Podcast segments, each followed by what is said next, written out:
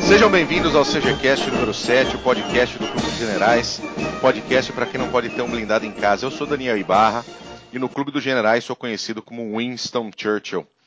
Caso você não tenha ouvido outros de nossos CGCasts, o Clube dos Generais é um grupo de debate e pesquisa sobre história militar. E nós adotamos as personalidades da história militar para deixar os debates mais interessantes. Hoje nós falaremos sobre um fato ocorrido no início da Primeira Guerra Mundial, que culminou com a entrada do Império Turco-Otomano ao lado das potências centrais, ou seja, ao lado do Império Alemão, do Império Austro-Húngaro e do Reino da Romênia. Uh, o fato em si é a perseguição pela Marinha Britânica aos cruzadores Breslau e Goeben, alemães, no mar Mediterrâneo. Essas embarcações estavam no Mediterrâneo em missão quando a guerra estourou e aí que as coisas começaram a ficar mais interessantes. Mas antes da gente começar a conversar, eu vou deixa eu apresentar a nossa mesa. Primeiro ele que é jornalista, psicanalista, Tarzan de Samambaia. Ele é José Antônio Mariano, nosso fuzileiro Holland Smith. Bem-vindo, Marini. Cyberfy, o Tarzan de Samambaia não existe, viu? Vocês fiquem só com o Tarzan que a Samambaia já foi.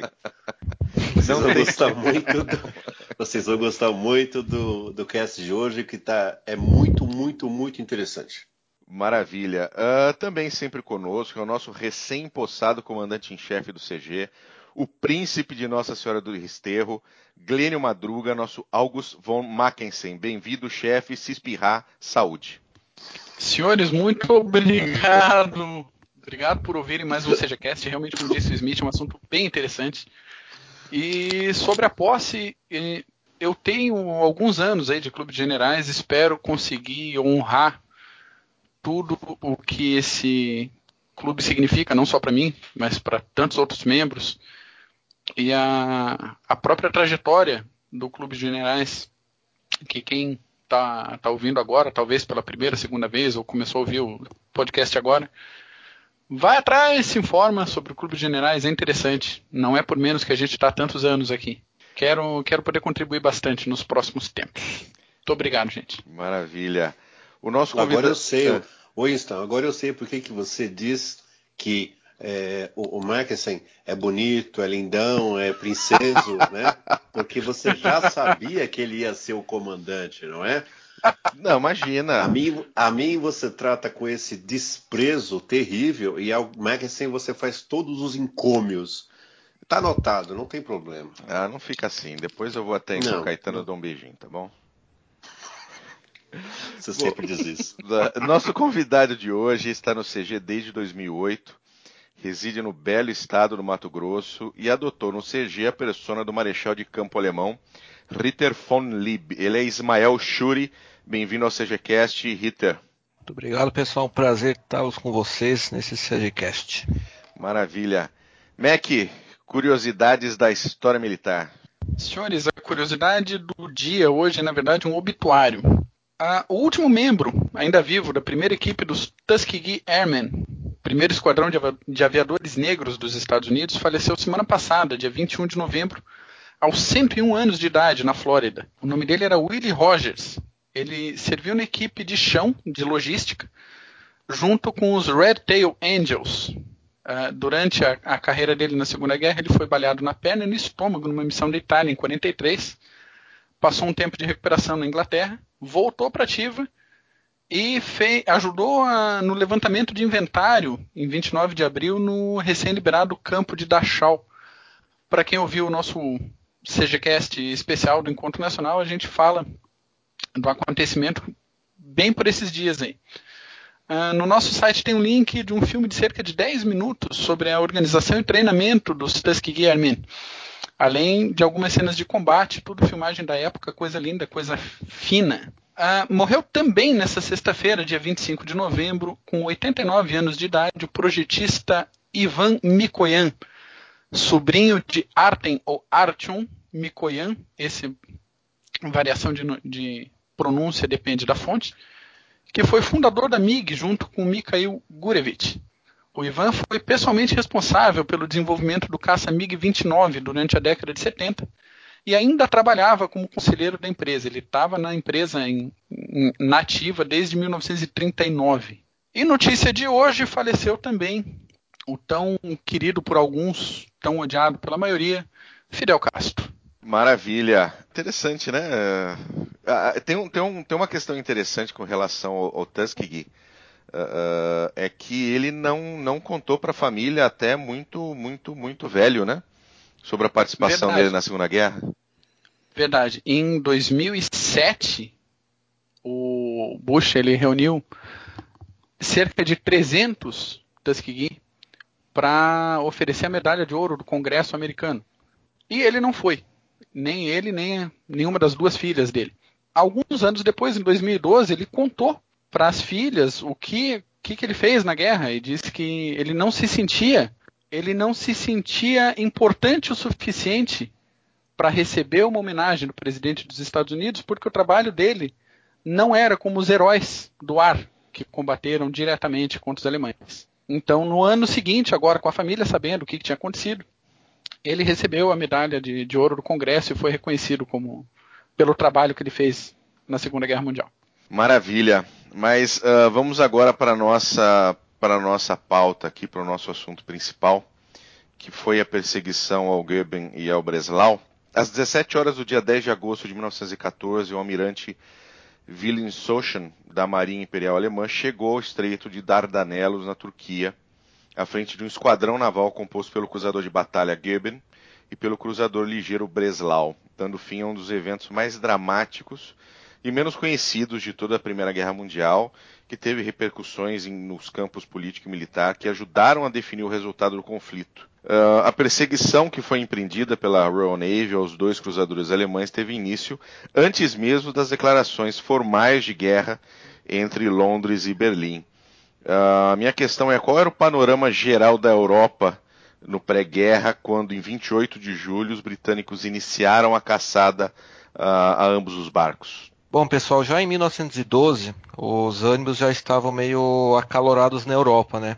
Uh, muitos já estavam prevendo que era questão de tempo para acontecer um novo conflito.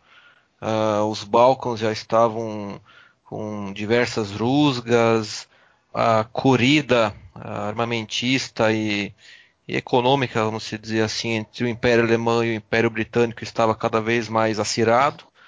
E prevendo isso, o Kaiser alemão decidiu formar uma divisão naval, que ele chamou de divisão mediterrânea. Que, enfim, ele enviou dois navios para o Mediterrâneo a fim de visitar alguns portos e e reforçar um pouco a presença do Império Alemão perante seus aliados e as várias colônias alemãs nessa região.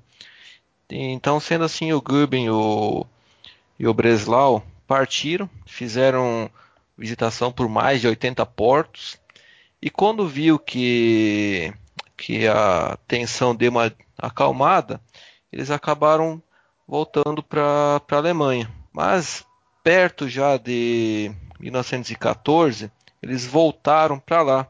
E foi bem quando acabou ocorrendo o atentado com o arquiduque Franz Ferdinand da Áustria, que acabou desencadeando a Primeira Guerra Mundial.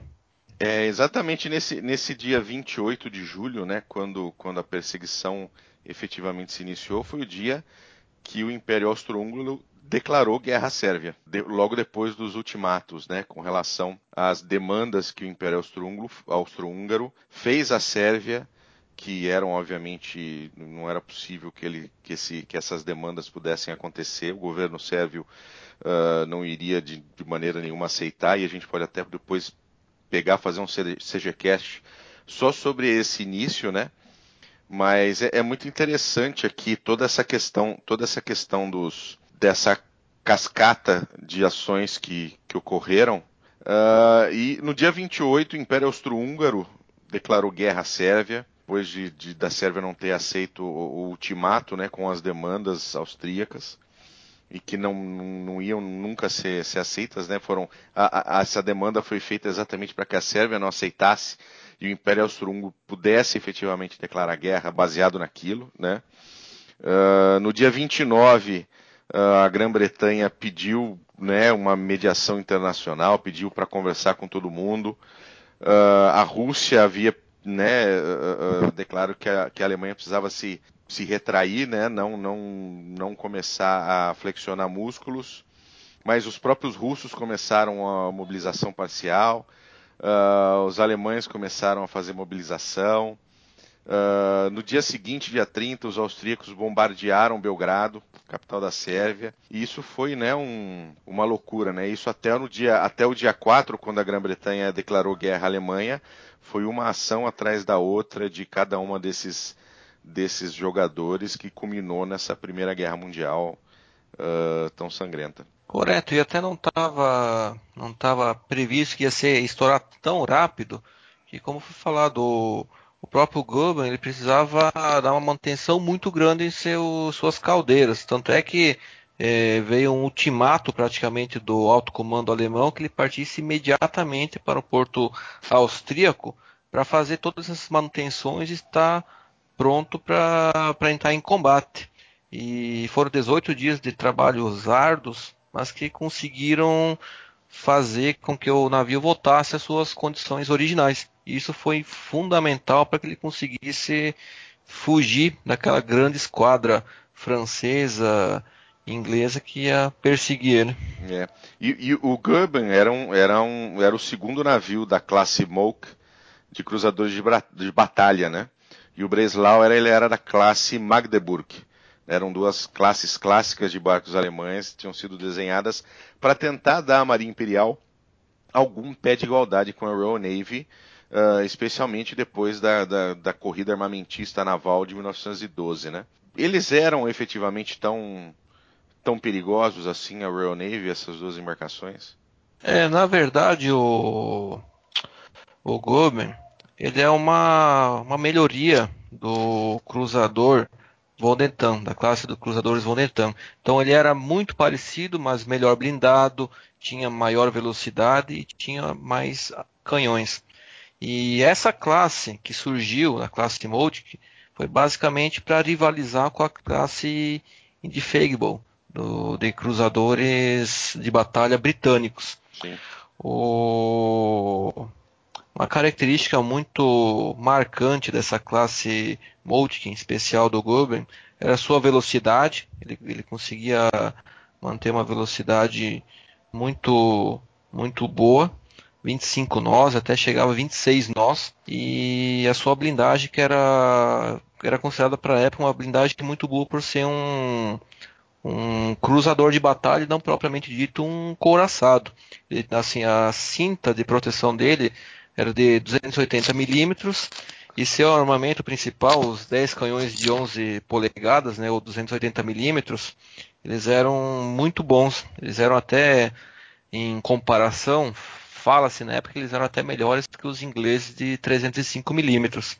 Isso fazia essa classe de cruzadores de batalha muito perigosa, unindo bom poder de fogo, uma boa blindagem e uma excelente velocidade.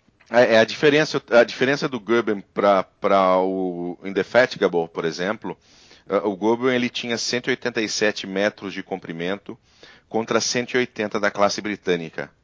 Eram 30 metros de largura contra 25 da classe britânica. E ele tinha 9 metros entre a, entre a linha d'água e o fundo da quilha, em comparação com 8 metros da britânica, e acho que a diferença maior de todas, né? Ele podia gerar 50 mil cavalos de força, enquanto que o navio britânico só 43 mil. Né? Ela perdia um pouco, talvez, no armamento, uh, ele tinha né, esses 10 de 280 milímetros, enquanto que o britânico tinha de 305 milímetros, além de ter torres de 102 milímetros, e ele tinha também torpedos, tubos de torpedo uh, de 450 milímetros. Os alemães sempre foram muito bons para construir embarcações, né? A gente pode... Eu acho que esse, e eu acho que esse é, era o grande perigo para a Marinha Britânica. Eram alemães, entendeu? Não eram italianos, com todo respeito aos italianos. Eram alemães. Então, se você coloca um alemão num, num barco à vela, ele vai transformar aquilo numa nave de batalha.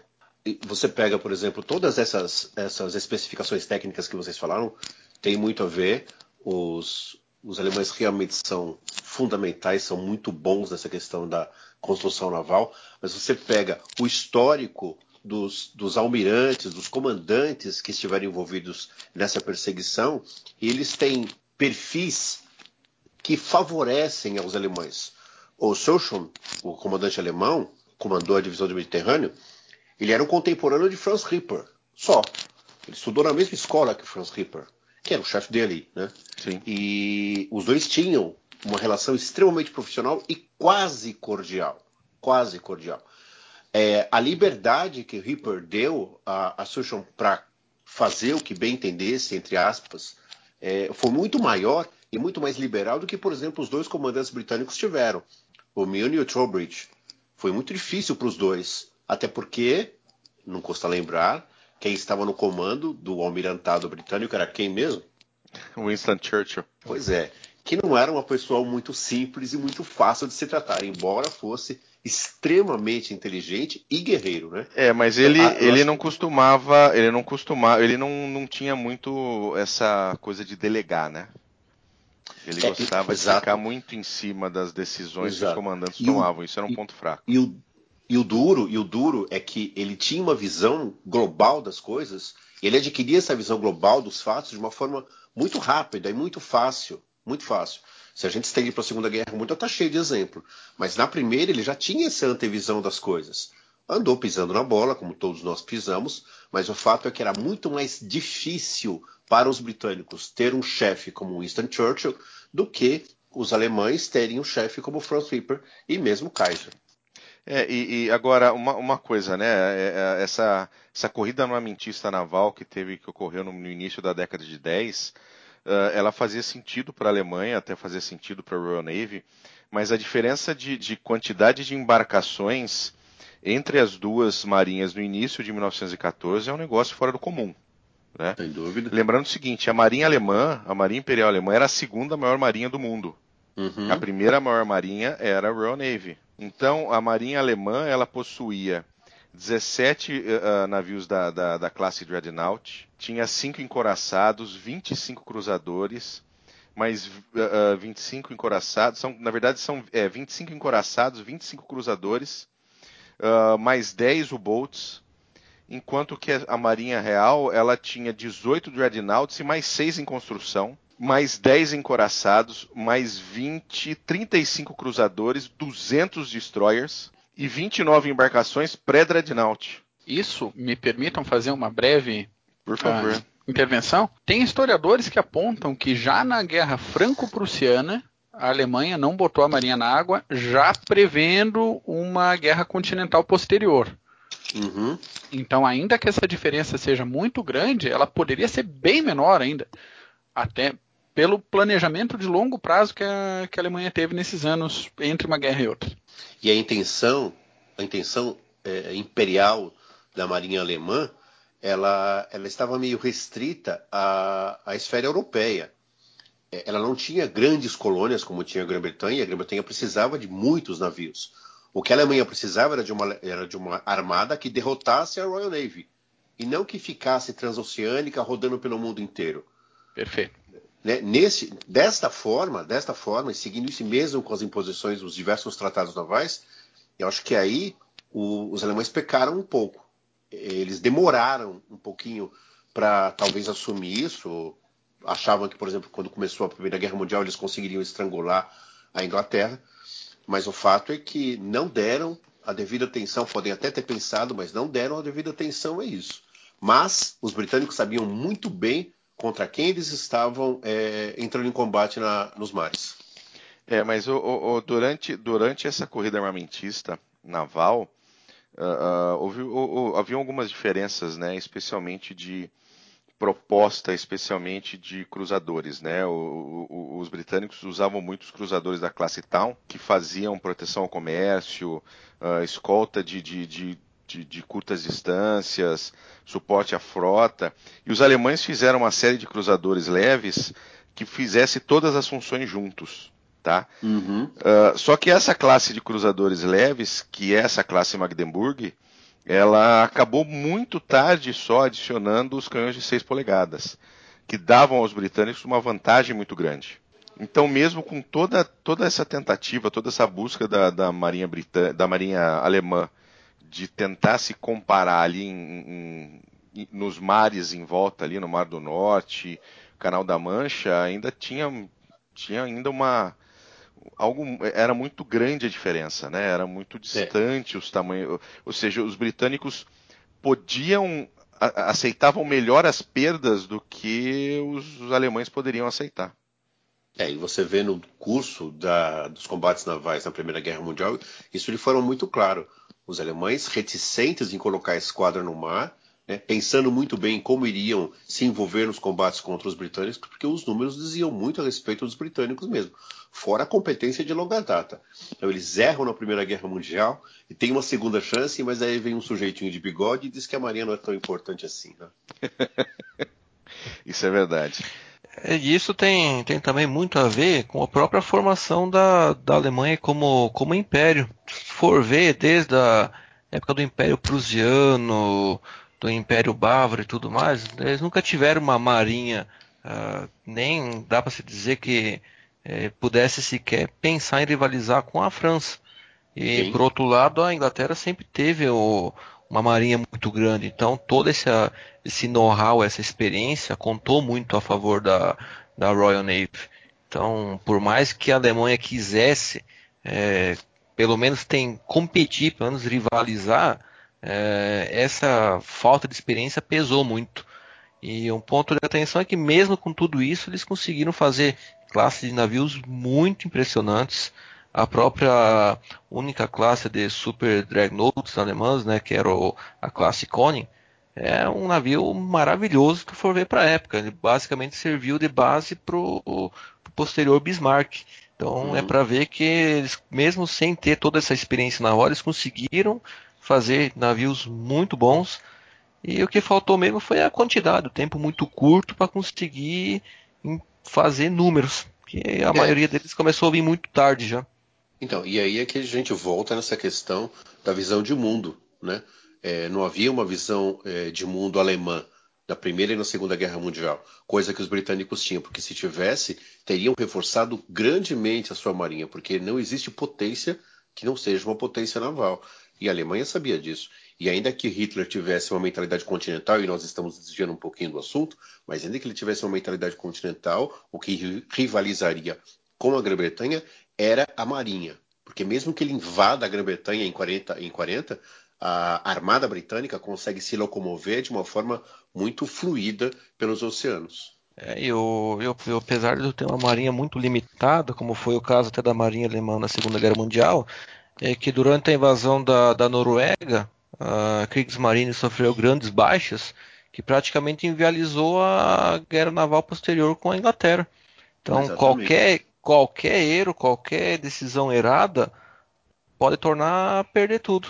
Exatamente.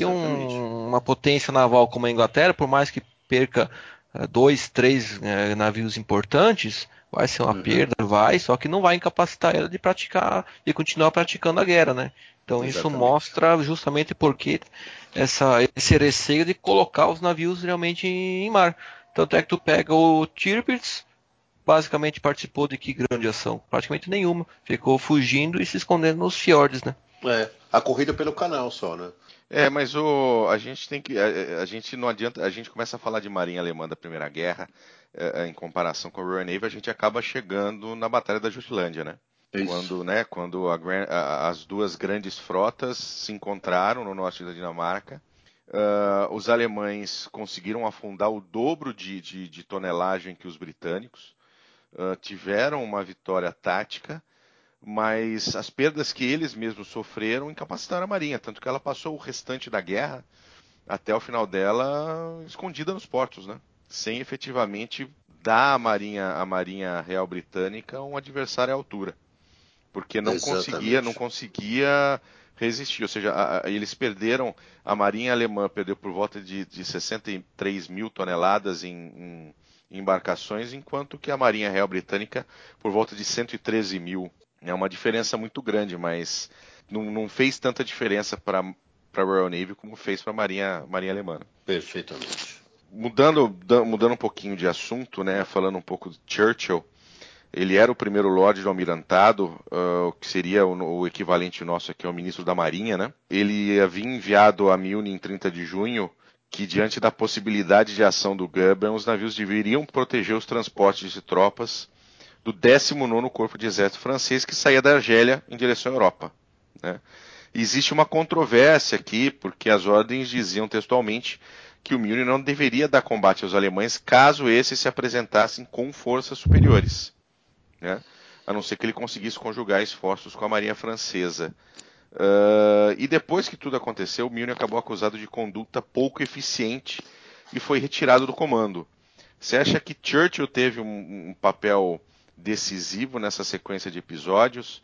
Milne talvez tenha sido uh, uh, muito cavalheiresco quando não quis entrar em águas italianas enquanto o Goeben estava sendo abastecido. Como é que você vê essa, essa parte, Lib? Quando tanto o Goeben como o Breslau estavam se abastecendo de, de carvão na Itália, que até não foi uma, uma missão muito fácil, porque a Itália basicamente negou uh, esse carvão para esses navios. O que, que eles fizeram? Como tinham vários mais navios alemães no, nos portos, eles juntaram todo esse carvão, colocaram nos navios de guerra e para tentar fugir. Mas os ingleses ficaram perdendo tempo, né? Sim. Fora, é, parados eu, esperando eu, a saída do, do, dos dois navios alemães. Né? Eu acredito que ele pensava que, na verdade, os navios não iam sair do porto. Que eles iam tentar dar um jeito de enrolar, tentar fazer alguma coisa e não iam sair. Eu acho que a saída dos navios para Constantinopla não era uma coisa muito prevista. Então foi como foi um, uma coisa meio ousada, meio que inimaginável, acabou pegando eles de surpresa, o almirante inglês, o Miner. E quando ele se acordou do que, que realmente estava acontecendo, já, já era tarde demais, não tinha como como, como perseguir esses navios devido à maior velocidade dos navios alemães, né? E depois que entraram em Constantinopla já não, não havia mais muito o que fazer a curto prazo. Eu acho que o Churchill falhou. Então, diga por quê. Silêncio na sala. Churchill falhou. Churchill falhou, continua. Churchill falhou. O Churchill falhou. É, falhou porque não foi claro. Não foi claro. Ele diz a Milne, ao almirante Milne, que ele precisa é, ficar de guarda na entrada de, do, do, porto italiano, os portos italianos, e diz que ele só pode se engajar, Milne só pode se engajar se ele combinar isso com a Marinha Francesa e se ele estiver di, diante de forças superiores. É, quando a poeira baixa, o que Churchill diz é que as forças superiores, ele estava se referindo à Marinha Austro-Húngara. A Marinha Austro-Húngara era uma marinha, embora tivesse os seus, o seu, a sua frota oceânica, ela estava mais preocupada é, em proteger seus exércitos. Ela dificilmente iria se envolver é, em ações hostis no Mediterrâneo, e o próprio governo austro-húngaro deixou isso claro um pouco mais adiante. Então, quando Churchill fala de forças superiores, ele diz que forças superiores é essa. Eles estavam esperando que os, que os alemães mandassem reforços para o Goebbels e para o Breslau, era isso, porque o Milne seguiu mais ou menos as orientações dele dentro do que ele entendeu. E, e, e Lib, o, havia um acordo entre a Alemanha e a Turquia que foi feito e os turcos estavam para receber sim os dois navios. Então, o, o Souchon, ele passa pelos portos italianos, passa um perrengue terrível nos portos italianos, porque ele não consegue carvão, mas a hora que ele decide sair, e aí está a coisa, os britânicos não poderiam imaginar que um almirante alemão com dois navios novos, eles eram novos, relativamente novos, com dois navios novos, iriam se internar em portos italianos ou em portos de, uh, da Áustria-Hungria, na Croácia, e não lutar, passar toda a guerra sem lutar. Imagina, os alemães nunca fariam isso. E se eles dessem para o Mediterrâneo, o único, o único ponto que eles têm de apoio, efetivamente, além do litoral adriático, que a marinha austro-húngara não iria apoiar, era correr para Constantinopla mesmo. Por isso que o governo alemão fez esse acordo com os turcos. Então, eu acho que houve falha do Churchill nesse sentido de não deixar coisa clara sobre o que, que era esse, essas forças é, superiores. Tanto é assim que no julgamento tanto do Milne quanto do Trowbridge ele intervém. Ele não diz que ele errou, obviamente, mas ele dá uma, uma clareada no que, ele, no que ele queria dizer.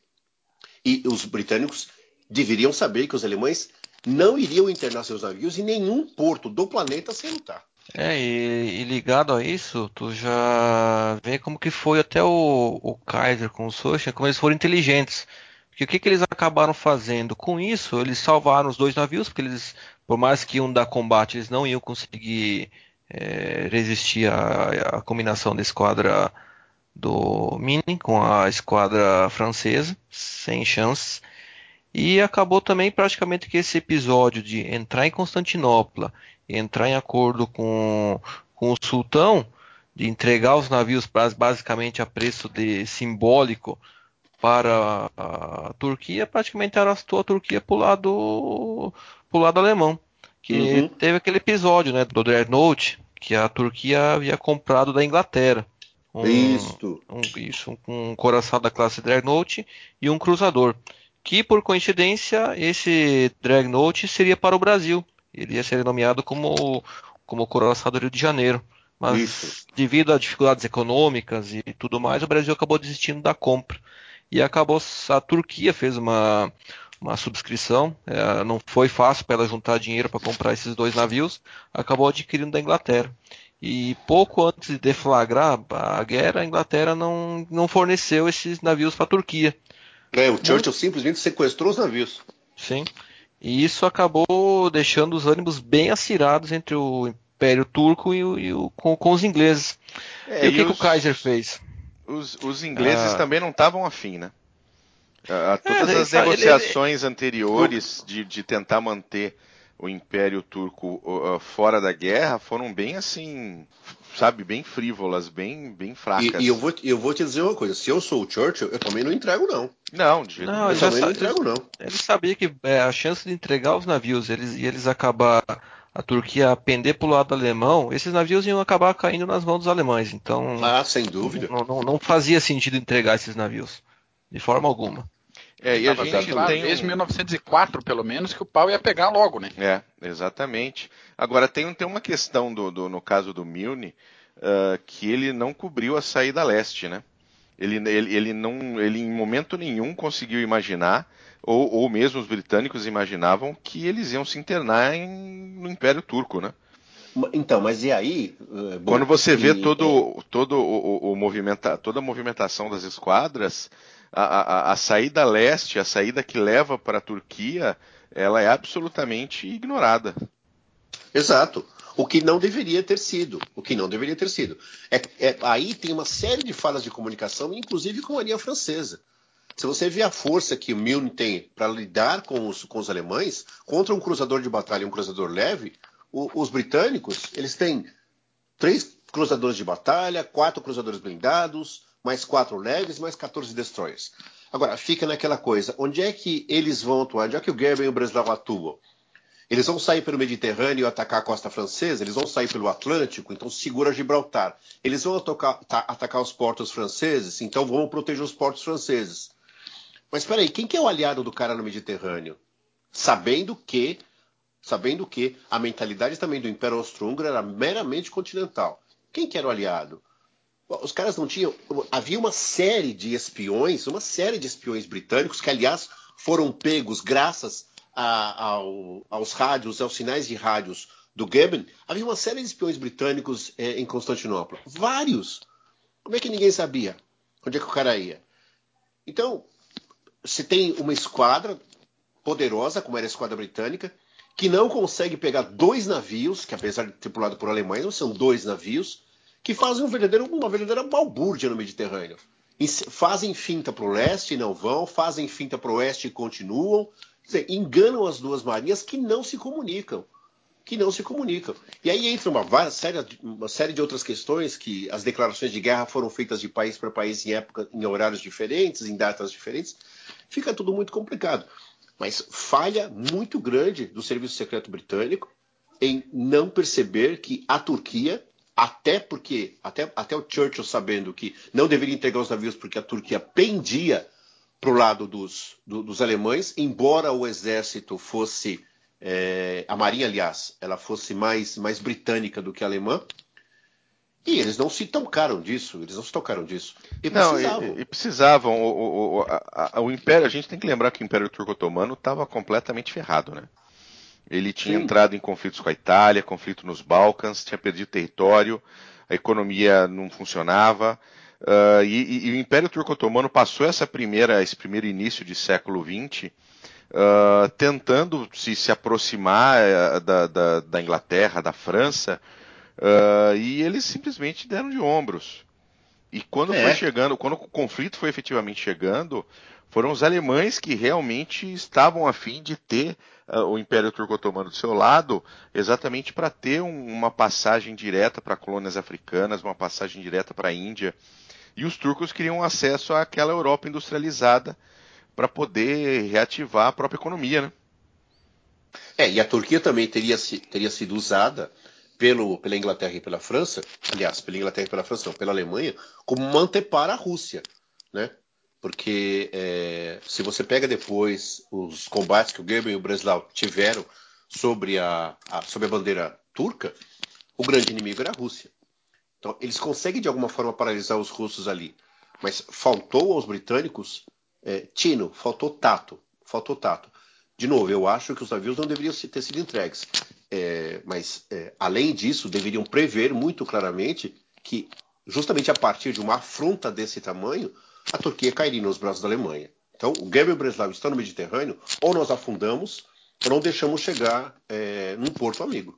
Senhores, só uma intervenção geográfica para o ouvinte que, que de repente está escutando a gente, que não tem acesso fácil para localização do que, que a gente está falando. Esses navios alemães fizeram essas fintas a partir do porto de Brindisi.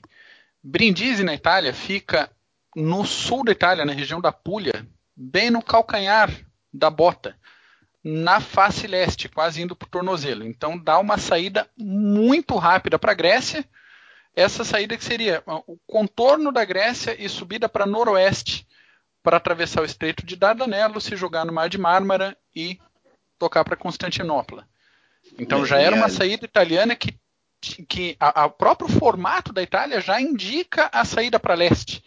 Sim. Então Sim. É, é e, e ali na Grécia, e, a, e, ali na Grécia que, que os dois navios encontram, navios carvoeiros é, alemães, se municiam de carvão e conseguem partir para a Turquia. Enquanto isso, os britânicos estão procurando no oeste, estão achando se eles vão realmente sair para Gibraltar, ainda estão tentando guardar o Estreito de Messina. Quando dão por conta, os caras estão entrando em Constantinopla e fazendo tchauzinho para a Marinha Britânica. É, eu e o próprio Ludendorff, ele, ele, ele, ele, ele fala que essa entrada da Turquia ao lado da Alemanha possibilitou uh, prolongar a guerra no mínimo em dois anos. Que uh, apesar da Turquia não ter um exército grande, não ter uma marinha poderosa, ela era um espinho no Mediterrâneo propriamente dito. Uh, como vocês falaram, a esquadra russa basicamente ficou por conta de perseguir o Breslau, perseguir o Goeben e ficar naquele, naquele, naquele jogo de, de, de gato e rato. O, os ingleses sabiam, uh, depois que os navios alemães tinham entrado em Constantinopla, mesmo sem ter uma declaração formal de guerra ainda da Turquia, eles falaram que eh, eles não reconheciam essa transferência desses dois navios para a Turquia. Então, uhum. por mais que eles navegassem sob a bandeira turca, eles iriam atacar os dois navios como sendo alemães. E que de fato era verdade, a bandeira turca era um disfarce, porque a, a tripulação era alemã, uhum. o comando era do Sochin, uh, e, o Sochin tinha tanto prestígio, até com o alto comando alemão, que basicamente todas as operações navais da Turquia ficaram por conta dele. É, ele virou. Os turcos, ele que comandava. É, ele virou almirante-chefe da esquadra, né? Turca. Exatamente. As, as fortalezas turcas que foram tiveram um papel fundamental na Batalha de Galípoli, basicamente foi ele que organizou tudo. Então. Uhum. Agora, Bu, isso... oh, te interrompi, pode Não, falar. Pode falar, pode falar. Ô Bu. Oi. Você, você, você acha mesmo que. Você acha mesmo essa afirmativa do general Landerdorff de que a guerra teria durado só até 1916? sem a entrada da Turquia na guerra? Não. Não. Não, eu acho que a, a entrada da Turquia na guerra facilitou o combate aos russos, uh, mas a Turquia não tinha tudo o que. Qual seria o grande, a grande, a, grande contribuição turca nesse caso? Se você for parar para pensar, foi só se defender em Dardanelos. Né? Uhum. Né? Foi, foi retirar é, então, o mas... grosso dessa, o, dessa esquadra que foi tentar impedir que a Turquia ajudasse a Alemanha, mas. Mas e o Oriente Médio? Acho que dois anos faria muita diferença, não. Mas e o Oriente Médio? O que, que tem? Os ingleses tiveram que deslocar tropas para o Oriente Médio. Sim, sim, tiveram. Mas mesmo é. assim, né? Passar, uh, uh, passaram todos quatro anos dentro de, de trincheiras em, em, em, situações onde praticamente não havia mudança de, de linha de frente, as mudanças eram muito pequenas, uh, de uma tal maneira que a Alemanha quebrou, né? A guerra acabou não foi porque ingleses e, e franceses uh, venceram, ocuparam territórios e sim, uh, sim. A, a, guerra acabou porque a Alemanha quebrou. A Alemanha sim. não tinha, assim como na, na, na, Segunda Guerra, a Alemanha não tinha bala suficiente na agulha para aguentar o pau. É, e a própria população alemã já não, já não apoiava mais a guerra no final, no final e não apoiava mais o Kaiser, né? Praticamente a população não queria mais saber de guerra. Então, é, é, é por isso que você falou, Bu. É, é, Talvez não teria, não, não teve um impacto, talvez dois anos, mas com certeza teria facilitado muito a vida da, principalmente da Inglaterra. Que vai, vamos imaginar que a Turquia acaba entrando do lado russo e inglês.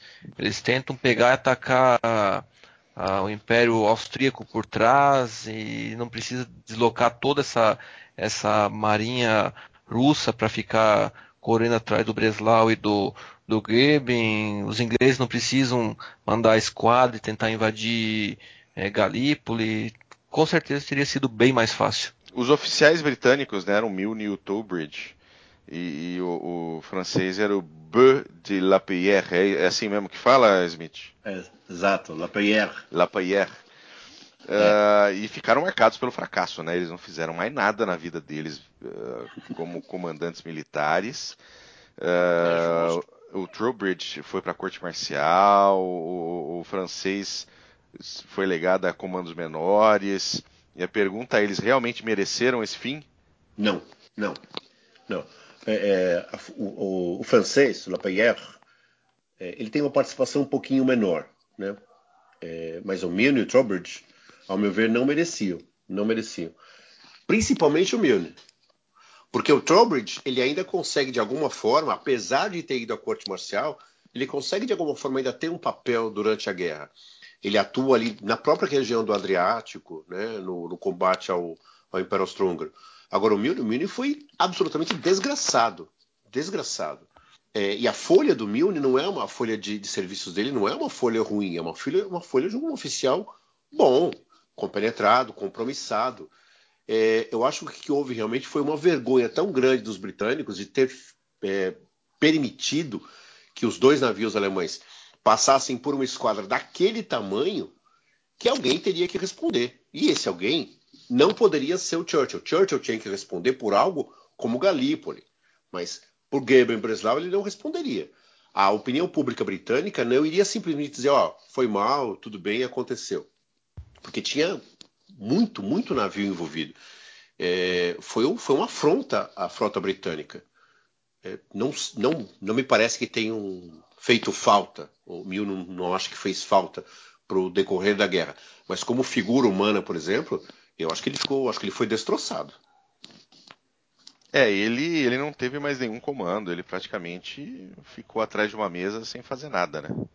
É, até, o que é uma morte, né, para um é, oficial de campo, né? É, é até se uh, compulsoriamente ser, ser colocado de lado, né? Ser aposentado em 19. Mas. É, e, hum. E provavelmente o Milne, como ele, é, é que nem você falou, Smith, ele não foi o total culpado, ele não merecia o que, o que fizeram, mas também, por um lado, ele mostrou que ele não era um, um comandante muito brilhante também porque ele ficou muito à margem do que falaram e ele não, não, não, não teve também uma postura de fazer a diferença.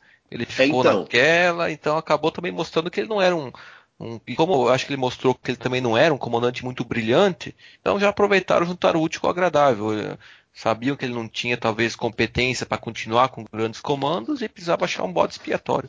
Aí acabou sobrando para ele, né? Pois é, é mas aí é que eu, aí não que eu se vou... espera da Marinha Britânica a atuação de homens medianos, né? Sim. Exato, ok, é, é, verdade, é verdade. Mas é aí que eu volto na questão do comando do Churchill. O Churchill não era uma pessoa simples e fácil de lidar.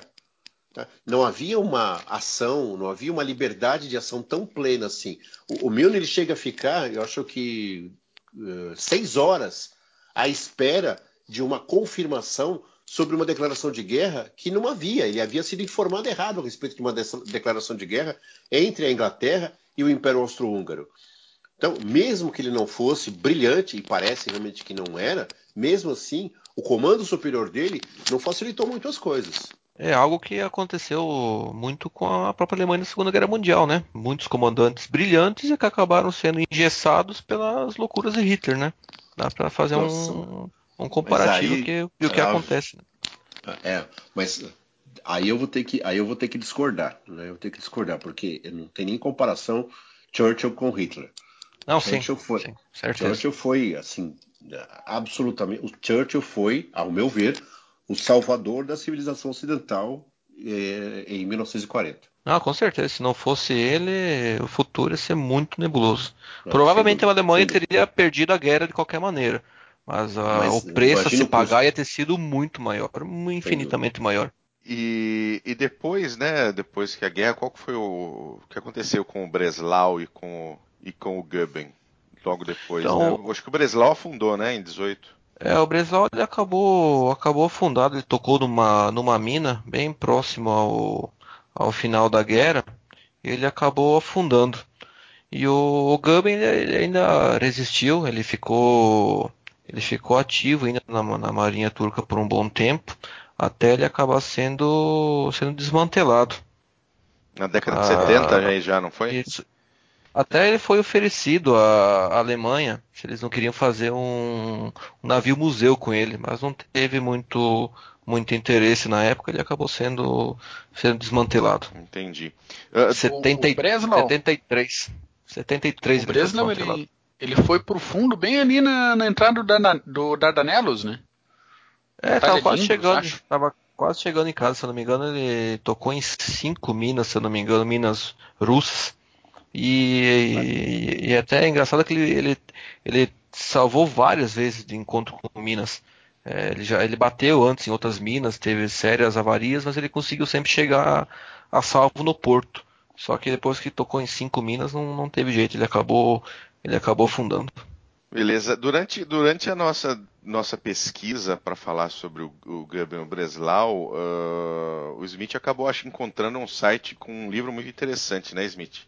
Chamado Superior Force. Nesse, nesse livro, que seria uma série de três livros, mas eu não sei se eles foram efetivamente impressos, uh, fala que na verdade existia um oficial britânico na Grécia que sabia efetivamente o destino dos navios e não avisou a armada inglesa, não é isso? Pois é. Da mesma forma que havia espiões britânicos é, na Turquia, esse sujeito na Grécia, é, por isso que é uma, é uma teoria, teria realmente sabido, sabia onde é que os, os, os barcos alemães seguiam, inclusive ajudou de alguma forma a, a localizar os navios carvoeiros alemães, porque é, o Breslau e o Goebbels, e o Goebbels, ó, Goebbels foi bom, hein? É. E o Goebbels, e o Goebbels, ele se, esse foi ato falho, viu, gente? É, ele ajudou esses navios a serem localizados nas Ilhas Egeias é, para que eles pudessem ser municiados. Mas é claro, isso não está confirmado, não se sabe se é realmente isso, mas a gente não pode absolutamente descartar nada. O interessante é que se você entra nesse site, superforce.co.uk, o livro está todo lá. Tá, tá tudo lá. Está tudo lá. Está toda à disposição. Então, se você, amado ouvinte, está é, tá gostando do assunto, lê, entra lá. Se você lê inglês, entra, você vai gostar. Tem umas coisas muito interessantes. Maravilha. Eu acho que a gente, a gente cobriu bastante aqui a, toda a história desses, desses dois navios e onde a gente chegou. Uh... Eu acho que tinha uma coisa interessante, Bu. Hum, pode, pode, ser? Claro. Acho que tem uma coisa interessante que é a, a grande, é, a grande sacanagem né, que os ingleses fizeram com a Marinha Turca. Porque os ingleses, durante muito tempo, foram instrutores da Marinha Turca. Sim. E o que eles fizeram com, com, a, marinha, com a marinha turca foi algo absurdo. É, é claro que eles anteviam que os, os, turcos poderiam entrar numa futura guerra contra eles, e eles trataram de destruir a marinha turca. E a missão inglesa que estava instruindo os turcos, ela simplesmente é, sabotou até onde ela pôde. Mas de que maneira? Eles proibiam, os, eles proibiam os turcos de lubrificarem as colatas dos canhões. Os projéteis tinham apenas cargas de exercício. Eles não, eles não, eles não, não, não se exercitavam com munição real. É, a esquadra já estava no estado lastimável e a missão inglesa não é, alertava os turcos para o que deveria ser feito. As baterias dos fortes terrestres, que também estava a cargo da de instrução dos ingleses, também teve seus canhões, também teve seus canhões, as colatas dos, dos seus canhões deixadas enferrujar e sem manutenção. E a própria equipagem dos barcos turcos não era é, um primor de equipagem. Os britânicos não, não ensinavam os turcos como deveriam ser. Tanto é assim que quando os alemães chegam e começam a ensinar os turcos, eles têm que ensinar os turcos quase do beabá. Os alemães criaram praticamente é, uma marinha turca profissional em dois, três, quatro anos. De novo, eu acho que numa, numa visão retrospectiva, não vejo nem que está errado. Mas que foi uma sacanagem, foi.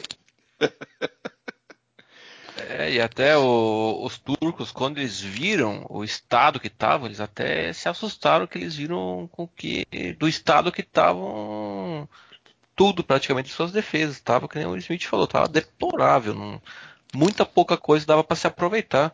É, porque a, a, marinha turca já era uma marinha bem defasada, a maioria dos navios delas é, eram de 1870, 1880, então já eram navios totalmente antiquados que não serviam muito do que defesa costeira.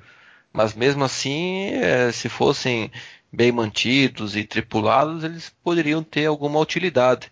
A, a única coisa real que teve de, de proveito da marinha turca foram alguns contra-torpedeiros mais novos, né? Que eles até uhum. acabavam, ajudaram bastante o, o Breslau e o Geben principalmente no, no início da, das, das ações deles, né, que foi o bombardeio do porto de Sebastopol e outros portos russos, né, que pegou os russos de surpresa e que fez com que efetivamente os russos declarassem guerra à Turquia. Perfeitamente. Maravilha. Só um detalhe sobre o Goeben que eu acho muito interessante. Ele chegou a ser um, um navio da marinha da OTAN pós Segunda Guerra Mundial. Exatamente, exatamente. Uh, como pai, ele era parte ainda da Marinha Turca, ele chegou a ser ainda parte da Marinha uh, designada para a OTAN. No, no, no, Com o nome de Iavus. Sim. Exatamente, exatamente. Recebeu, trocou tiros, no bom sentido, obviamente, tiros de saudação com o, com o Missouri, um navio americano, e chegou, de certa forma, a fazer com que a Marinha Soviética deslocasse navios importantes por Mar Negro, a fim de fazer presença ao barco turco. Maravilha, maravilha. Uh, Mac, o que, que você tem como sugestão Senhor. de livros para este SejaCast? Temos tempo, né? Temos tempo. Primeiro, Naval Battles of First World War, da Naval Institute Press. Como é, é um que é? Repete, de desculpa, repete para mim, por favor. Eu não, eu não sei se eu consigo re repetir igualzinho. Naval Battles of First World War, ah. Naval Institute Press. Batalhas navais da Primeira Guerra Mundial, para quem estiver ouvindo e não confia na minha pronúncia de inglês. livro de. Eu sou São de... Shakespeare. Ah, mas, mas credo. É um livro de 2014, ele tem 320 páginas, de Jeffrey Bennett. O autor ele serviu na Marinha Inglesa entre 1923 e 1955 escreveu uma série de livros sobre história naval, vale a pena ir atrás. Ah, se tem uma crítica que eu posso fazer para essa obra é que ela é muito direcionada praticamente só entre os embates entre a marinha inglesa e a marinha alemã. Demais, a leitura é bem fluida para um assunto que normalmente é bem detalhista, até um pouco cansativo para quem não está acostumado. Segundo, The Great War at Sea, da Cambridge University Press. Melhorou a pronúncia. Ah, tá livro tá também de 2014, com 417 páginas, do Lawrence Sondhaus. Sim, senhores ouvintes, o mesmo autor do excelente A Primeira Guerra Mundial, História Completa. Já excelente mesmo. para português. Bom. Excelente mesmo. Dessa vez, nesse livro, o autor ele se debruça, como o título sugere, sobre a parte naval da Primeira Guerra. E faz uma narrativa que já é considerada uma das melhores sobre esse assunto. Entre os diferenciais está o foco a partir das potências centrais e o detalhamento de tecnologias de comunicação da época, tanto da Marinha Inglesa quanto da Marinha Alemã e outros participantes do conflito. Terceira indicação, The Ship That Changed the World, da Berlin. É um livro de 2001, 252 páginas, de um holandês chamado Dan van der Vaart, ele discorre as páginas dele sobre o Geben, a corrida para a Turquia, as consequências desse caso, que fez o Ludendorff falar daqueles dois anos de prolongamento da guerra. Mais um, Canhões de Agosto, lançado no Brasil pela Objetiva, a segunda edição saiu em 94, está esgotada, mas se acha em sebo. 512 páginas de Bárbara Tuchman. Ela ganhou o Pulitzer de 63 com esse livro e que foca nos antecedentes da guerra e nos primeiros 30 dias do combate. Indicação do nosso querido Churchill, Vozes Esquecidas da Primeira Guerra Mundial da Bertrand Brasil, livro de 2011 com 400 páginas de Max Arthur. Eu podia falar, mas Bu, você que é o cara que indicou, por favor. Esse livro é fantástico porque ele é uma coletânea das cartas uh, dos combatentes das trincheiras, tanto uh, britânicos quanto franceses alemães, tá? Então você vê em primeira mão o que eles passavam, o que eles sofriam, e você tem isso desde 1914, desde o início da guerra, os combatentes desde o momento que se voluntariaram, que se foram convocados, uh, uh, até o fim da guerra, né? Então dá muito bem uma, uma noção de como como estava a moral de cada combatente de acordo com o tempo, como o tempo foi passando. É uma coleção maravilhosa, né? Da, da, é uma coleção originária do Imperial War Museum. E ele tem também das Falklands, tem também de Dunkirk, tem também da Batalha da, da Inglaterra. Uh, então é, é, absolutamente fantástico, vale muito a pena. E uma, uma coisa que eu acho bacana é que ele foge da narrativa chata, muitas vezes, do, de historiadores e sai da narrativa comum de grandes generais escrevendo sobre campanha, né? Sim, São pontos sim. de vista de baixo, do chão. Isso é muito legal de acompanhar. É muito, não, muito bom mesmo. Tem alguns, a, a, biografia do Montgomery, por exemplo, eu, eu já li, é chatíssima. É, chati é, chatíssima. É, é chatíssima. Você tem que ter, você tem que ter um saco e uma vontade de, de é quase estudar obrigatoriamente para a prova, sabe? Perfeitamente, perfeitamente. Ele é bem difícil. Então é realmente uma narrativa diferente uh, do que a, a gente que, que, que lê, lê, esse tipo de livro uh, com bastante frequência vê. E fica bem diferente, vale a pena se você tiver oportunidade. Com certeza tem, tem sebos. Uh, eu não sei se está esgotado ou não na editora. Não, esse não. Esse dá para comprar fácil ainda. Então, maravilha. Se você que está nos ouvindo quiser se aprofundar um pouco mais no lado humano da Primeira Guerra Mundial, que foi, uh, eu acho que matéria de deixar o ser humano na sua no seu pior estado mental e físico, eu acho que ela foi até pior do que a Segunda Guerra Mundial, em muitos fatores. Uh, mas foi muito é bom. É bem provável. Vale, com exceção, vale... obviamente, com exceção, obviamente, de na, na, Segunda Guerra Mundial ter o que acontecido, o que aconteceu com as minorias, sobretudo os judeus perseguidos. Sim, mas sim. No campo de batalha, sim. no campo de batalha, eu acho que você tem até razão. É, eu acho que falado com tem vários momentos que é absolutamente horroroso. É, não, é, é as trincheiras, a artilharia é. incessante, muitas uhum. vezes por mais de 24 horas.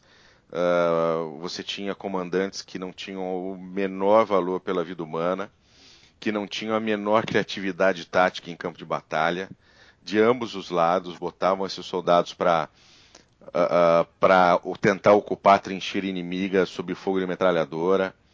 Então uhum. é, é, é, muito, muito, muito complicado. Eu acho que no, no, no dia a dia do soldado da Primeira Guerra foi muito pior do que o dia a dia do soldado da Segunda Guerra. Isso eu não tenho dúvida. É, eu acho que dá até para fazer um paralelo que a Primeira Guerra Mundial foi muito mais difícil para os soldados e a Segunda Guerra Mundial foi muito mais difícil para as populações civis, né? Eu acho que isso aí dá para ver bem claramente. Por quê? Que a Primeira Guerra Mundial basicamente foi, falou, foi trincheiras, as cidades Isso. não sentiram ah, o peso da guerra, fora as que Isso. estavam no campo de batalha, obviamente, né? E a Segunda Guerra Mundial não, é muitas cidades foram basicamente destruídas, tanto de um lado Isso. como do outro, em, em avanços e enfim. Então, até quando começou, quando teve o bombardeio de de Varsóvia, a, a mídia ficou esclarecida com o que aconteceu, né, Uhum. com o novo tipo de guerra que estava vindo. Então, Exato. então dá para fazer um comparativo bem, bem desse jeito mesmo. É o, O soldado na primeira, o soldado na Segunda Guerra Mundial andava, ele se movimentava, ele trocava de cenário. Era como se ele deixasse para trás, é claro que ele não fazia isso, mas era como se deixasse para trás um horror para conseguir outro. Ele não vivia sempre o mesmo. E isso faz com que o cérebro atue e faça alguns outros circuitos também. E o civil não, o civil estava colado à terra, ali ele perdia. E o máximo que o civil conseguia fazer era sair para ir para outras cidades como refugiados e levar pancada no mar de caças bombardeiros. é, o poder aéreo fez toda a diferença, né? No fim das É, contas. perfeito. Só, só exceção de movimentação para o fronte leste da primeira onda, que foi bem movimentado. Sim. Né? E, e É. talvez justamente por isso fique um pouco em segundo plano, né? Que o que marcou mais realmente foi a parte estática da guerra, mas te- teve movimentações bacanas. Um dia a gente faz um CGCast sobre o fronte leste aí, a gente conversa bem sobre o assunto. É, os historiadores também não dão muita trela para o fronte leste da Primeira Guerra, né? Foi bem rápida Não, não, não. e não, não tem muita coisa escrita, pelo menos não em português. Não, nem em inglês, é difícil achar. Ah, maravilha. Foi um CGCast fantástico. Eu quero agradecer a vocês. Lib, muito obrigado pela sua presença. Ah, Smith e, e Mac, as suas considerações finais, por favor. Mac, por favor, você é o chefe. Imagina. Ah, queria agradecer a paciência de todo mundo. Realmente foi muito bom a conversa de hoje. Estaremos aqui para as próximas, porque é realmente muito, muito gostoso fazer esse CGCast, poder conversar, poder trazer o Clube de Generais para mais essa mídia. É sempre bacana. Maravilha. Smith, considerações finais. É, essa perseguição ao Goeben e ao Breslau foi uma das mais dramáticas né, de todas as guerras. E o- os embates diretos entre britânicos e ingleses, entre britânicos e alemães, na verdade nem houve, né? mas a dramaticidade dos fatos foi muito grande. Se você ficou interessado, é, procura mais literatura, vai atrás desses livros que o, que o Mackensen sugeriu, porque vale muito a pena, porque o aspecto humano está muito envolvido nisso também. Foi um prazer estar com vocês. Espero vocês no próximo CGCast, que vai ser absolutamente fantástico. Semper Fi. Lib, muito obrigado por você ter vindo. As suas considerações finais, por favor. Bom, primeiro, pessoal, quero agradecer mais uma vez ao convite de participar desse CGCast. Foi muito bom. Ah, a todos os ouvintes que estão ouvindo, se ficaram interessados, venham participar do Clube dos Generais. Vocês vão aprender muito, ensinar muito e vão estar num ambiente que vocês vão ver praticamente familiar. Então, venham.